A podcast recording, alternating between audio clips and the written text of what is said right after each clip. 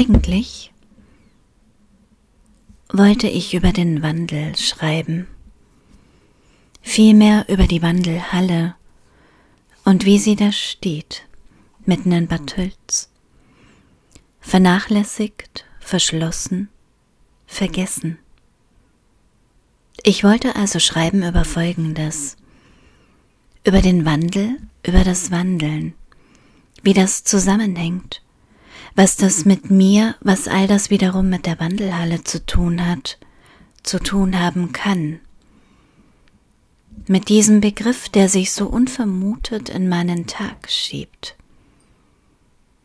Darüber, dass ich vorgestern vor eben einer solchen durch Zufall stand, ohne noch zu wissen, stehen geblieben bin, seltsam angezogen wurde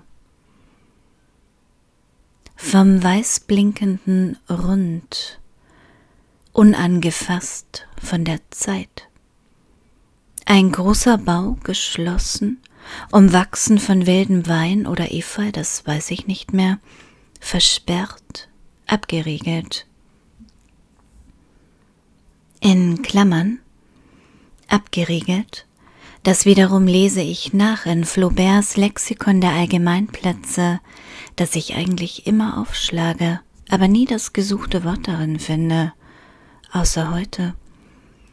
Abgeriegelt also bedeutet immer hermetisch. Und das passt für den ersten Eindruck des Gebäudes, von dem ich zu dem Zeitpunkt wieder weiß, was es ist. Also etwa die größte Wandelhalle Europas, noch wofür es gut ist, zur Einnahme von jodversetztem Wasser, um dann in wagnerisch anmutenden Hallen zu flanieren. Und also einfach weiter stehen bleibe. Vor diesem Gebäude. Fahnenmasten davor, auf verlorenem Posten.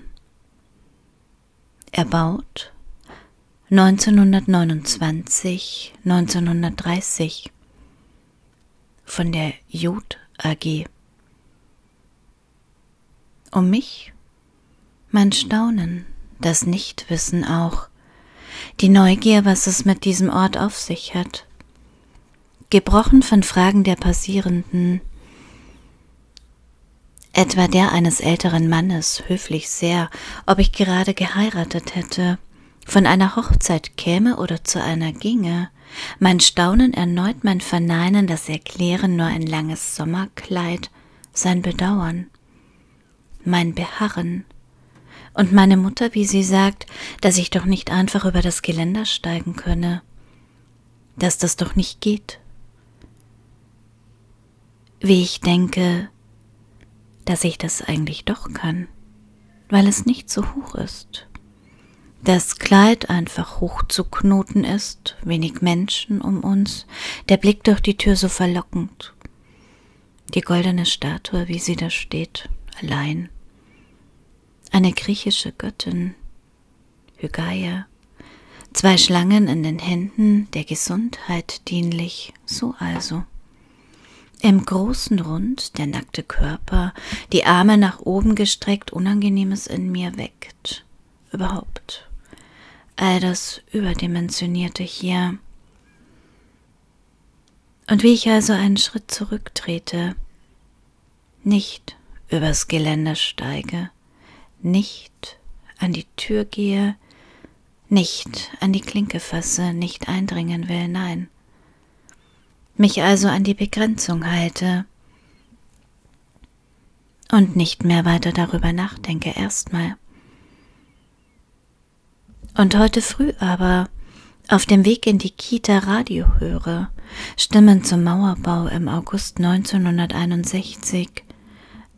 Nein, weniger zum Mauerbau, zum Stacheldrahtziehen, vielmehr zum Abriegeln, also hermetisch machen, wie ich ja in Gustav Flauberts Lexikon der Allgemeinplätze nachlese, und wann dieser Wahnsinn aufhört, frage ich mich sofort, dass immer jemand da ist, der eine Gesellschaft hermetisch abriegeln will, bevor sie dann wieder implodiert. Wie es all diesen politischen Systemen doch irgendwie immer so eigen scheint. Und es ist früh. Ich höre also diese Stimmen, Ulbricht und Brandt, erschrecke jedes Mal über die O-Töne, über die Präsenz, über Artikulation der Stimmen, die man kennt und irgendwie nicht kennt. Und beim Mauer denke ich sofort an Brigitte Reimann und daran, dass ich irgendwann gelesen habe, dass jede Mauer in ihrem Roman Franziska Linkerhand erst noch durch das Wort Wand ersetzt worden ist. Egal ob es passte oder nicht. Und an der Uni im Diaristikseminar lese ich mit den Studierenden Auszüge aus ihren Tagebüchern. Ich bereue nichts.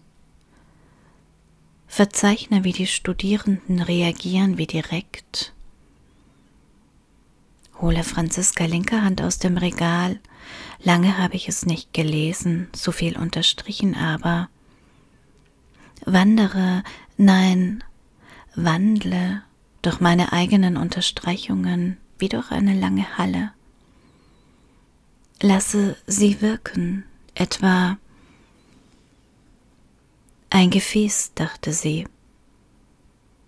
Ich bin ein Gefäß geworden.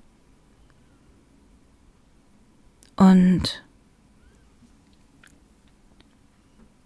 hast du mal zugesehen, wie ein Herzmuskel bloßgelegt wird? So. Eine Menge Leute, manche winkten, manche standen bloß so rum. Das kann doch nicht dauern, was meinst du? Daran kann sich doch kein Mensch gewöhnen, Stacheldraht mitten durch eine Stadt.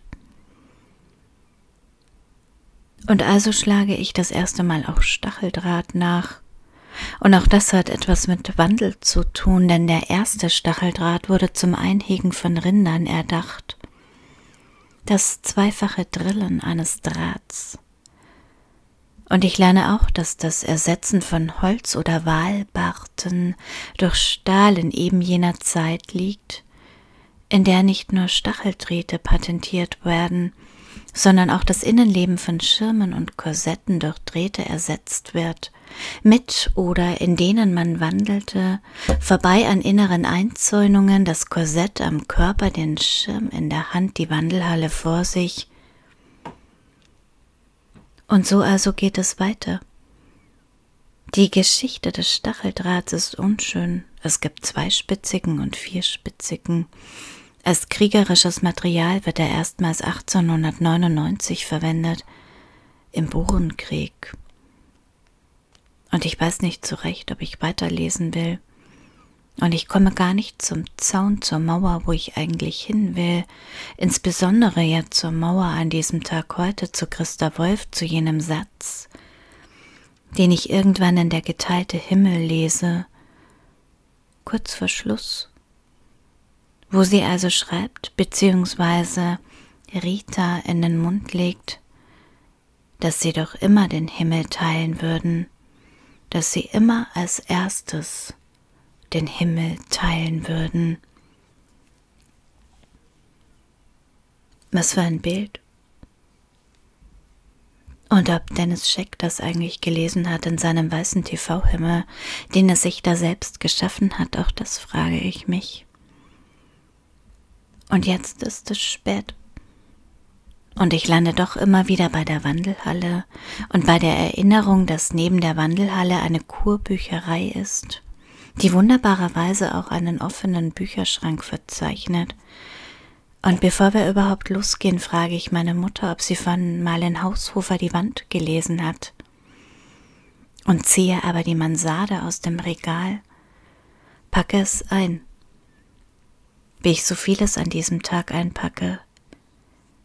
Geländer, Mauern, Zäune und Wände, die inneren, die äußeren, und finde in all dem einen alten Text, der mich wieder zur Mauer, zu unserem Ort, dem Dorf, seltsam ins Jetzt dieser Tage bringt. Denn so vieles wird gerade umzäunt, abgeriegelt. Und ich schreibe, sie, das Mauerkitz, bröckelt, paargehuft, dem Kieferngrün entrissen ist, einsam Springer an Hauswänden, entwaldet die Nadeln, Risse stopft man damit nicht, Herzgeschrei schon eher. Und hör, das Mauerkitz tanzt stumm die Reifenspurpolka, doppelherztrunken bleiben nur wir.